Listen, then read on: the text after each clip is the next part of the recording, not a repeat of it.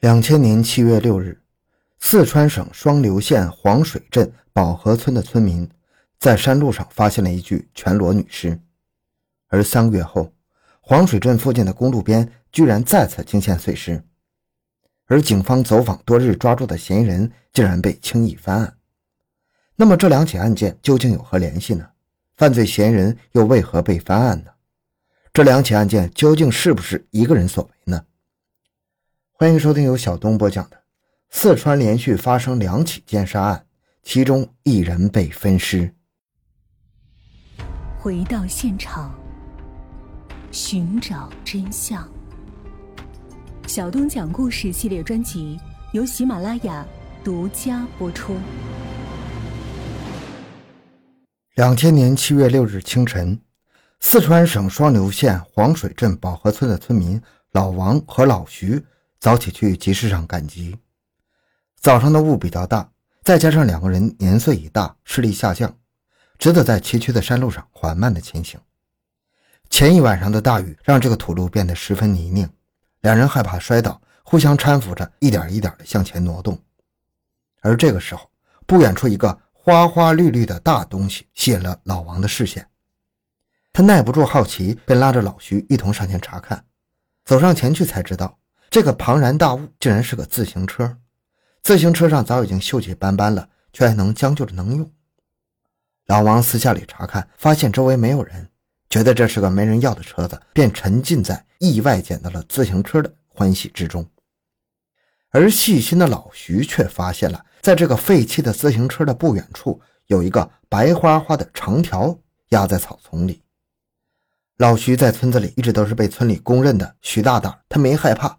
直接走上前就去查看了，这一看可不得了，这个白花花的长条东西竟然是一具全裸女尸，女人趴在草丛里，身下全是积压在一起的血迹，女人的脸早已经血肉模糊，辨认不清了，身上随处可见大片的淤青和伤痕，这一下可把两个人吓坏了，他们活了这么多年，还从来没有见过被抛尸在外的尸体，面色惨白的老王拽了拽老徐的袖子，无声的在询问。这该怎么办呢？老徐这时也是吓得六神无主，却还是能够保持镇定。于是他们赶紧报了警，向警方汇报了他们发现的情况。而两个年近六旬的人实在不忍看到的这具女尸就这么全裸的躺在草丛里，拽了一块包里的白布给她盖在身上。等到警方赶到的时候，发现这具女尸周围的草丛全都是脚印，雨水把大部分的证据都冲了个遍。再加上女人的旁边根本没有任何可以证明她身份的手机或者是证件，而且尸体也被翻动过，这些也无疑都给破案增加了许多难度。这一案件迅速在村子里传开了，村民们一传十，十传百，传出了各种离奇的版本，闹得人心惶惶。上面的领导十分重视这一案件，要求尽快破案，避免造成过多的舆论恐慌。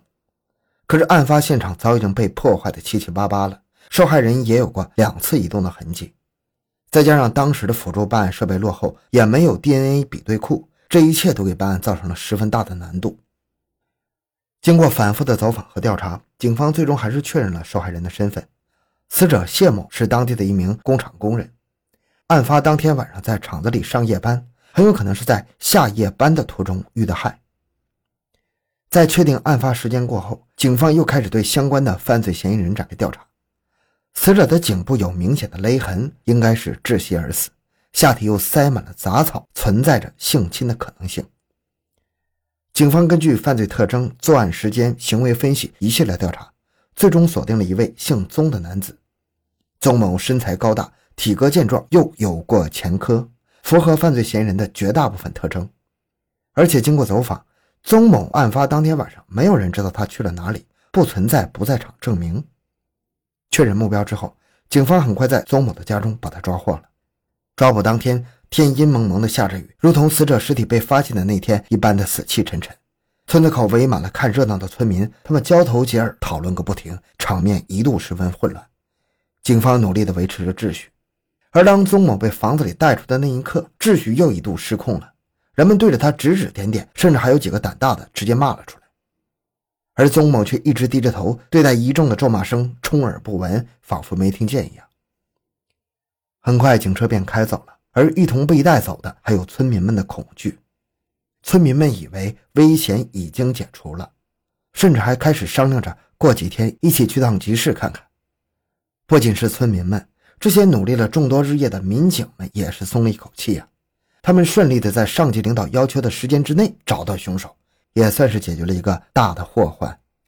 当所有人都以为这个案件到此结束的时候，却没想到真正离谱的事情才刚刚开始。回到警局之后，警察按照流程对宗某进行了审问。在审问过程中，犯罪嫌疑人宗某对他强奸了受害人谢某的这一事件供认不讳，却否认自己杀害了谢某，并声称谢某的死亡与自己毫无干系。而经过警方的化验以及 DNA 比对之后，发现宗某并不是强奸杀害谢某的人，在死者身上根本提取不到宗某的 DNA。无奈之下，警方只能再次对宗某进行审问，而这次他的回答更是让民警们大吃一惊。他在新一次审问中又咬牙坚称自己不记得当时究竟发生了什么事，又做了些什么。面对他的翻供，让警方的办案又陷入了死胡同之中。因为没有相关证据证明宗某强奸并杀害了死者，警方只能在规定时间内选择放宗某离开。但是随着宗某的离开，这个案件开始变得扑朔迷离起来。凶手到底是谁呢？宗某为何会在短短的几天之内堂而皇之的翻供呢？这一个又一个谜团把民警们包裹其中，让人毫无头绪。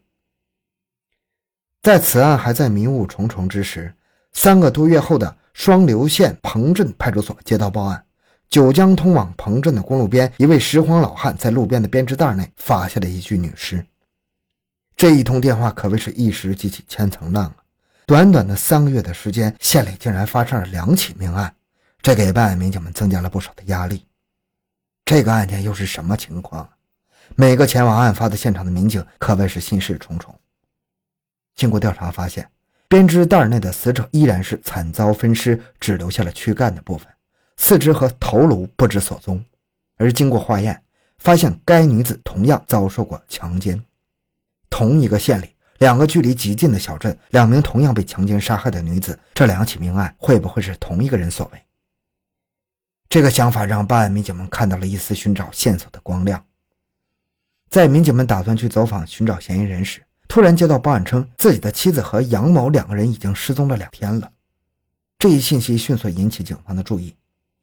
杨某会不会和这两起命案有关联呢？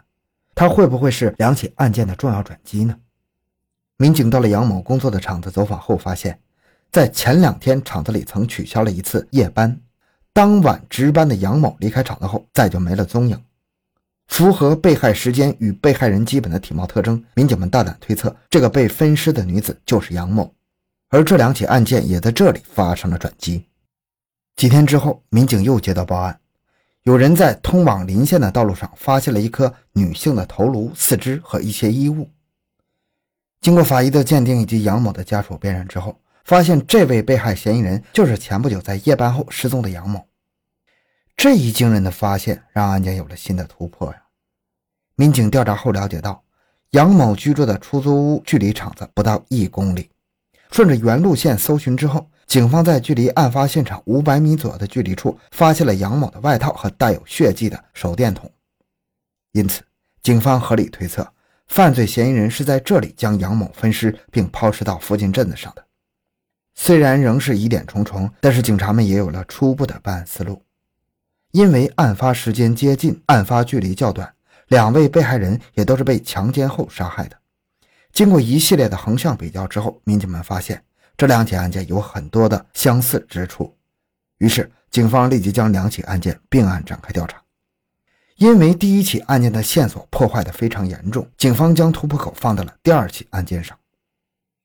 警方通过调查两名被害人的人际关系，发现两个人均是性格内敛。没有和家人朋友起过冲突，排除了仇杀和情杀的可能性。在分析第二起案件为何分尸两地的时候，警方大胆猜测，凶手是为了迷惑警方视线，误导警方的侦查方向。又因为抛尸地和黄水镇距离较近，警方推测凶手极有可能是黄水镇人或者附近的居民。随后，警方很快发现了分尸的袋子也是带有猫腻的，袋子里除了尸体之外，还有被单。米糠、笋壳等东西，根据这些物品的特征，警方逐步缩小了调查范围，最终将视线锁定到了一名家住黄水镇卖米糠的张姓妇女身上。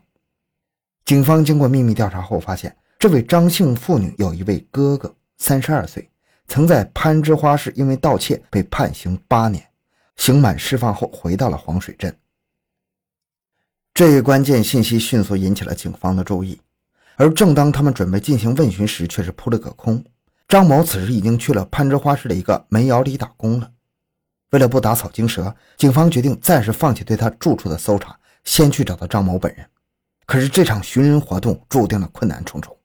攀枝花市大大小小的煤窑近数百个，搜寻范围较大，而且是异地办案，这无疑也给案件的侦破增加了不少难度。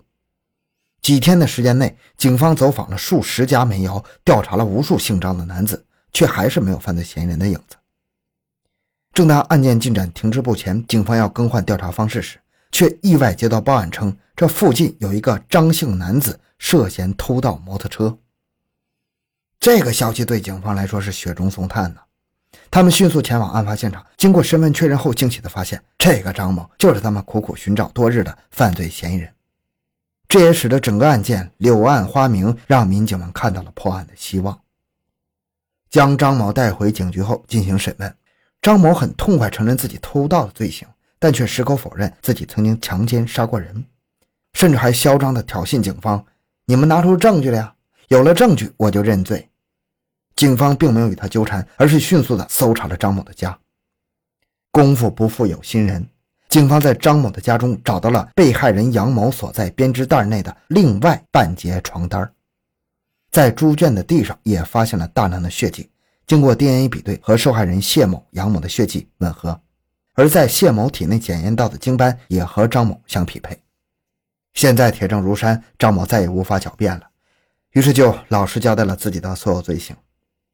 据张某交代，七月五日案发当晚。张某正骑着摩托车在村中闲逛，看到了独自一个人的谢某，就对他实施了抢劫。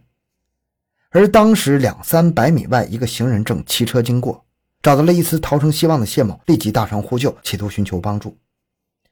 张某见到谢某要喊，害怕被发现，情急之下就掐住了谢某的脖子。长时间的窒息让谢某奄奄一息，再也发不出求救的信号。看着瘫倒在地、毫无反抗能力的谢某，张某兽性大发，对他进行了强奸。强奸之后，因为没有翻找到谢某的钱包等贵重物品，于是生气的张某便将谢某活活掐死。命案发生之后，惊惧害怕的张某连夜离开了黄水镇，逃往攀枝花躲避风头。而案发两个月后，张某见外界没有任何的动静，以为是警察没有找到线索，便不再害怕，又大摇大摆的。回到了黄水镇，并再次谋划抢劫。十月二十日，案发当晚，张某又是故技重施，等待独行的女性送入虎口。很快，他找到了抢劫对象，也就是本案的另一位受害者杨某。在抢劫过程中，凭借着月色，杨某认出了张某的身份。这下张某慌了神，害怕杨某日后揭发他的罪行，索性心一横，就将杨某推到了水沟中，将其淹死。杨某死后，惨无人道的张某对他发泄了兽欲，又将其带回家中残忍分尸。至此，这两起命案成功破获了，让饱受压力的办案民警们终于松了一口气。经过判决，张某因为盗窃、强奸、故意杀人，被判处了无期徒刑。好，这个案件讲完了。小东的微博账号主播小东讲故事，感谢关注，咱们下期再见。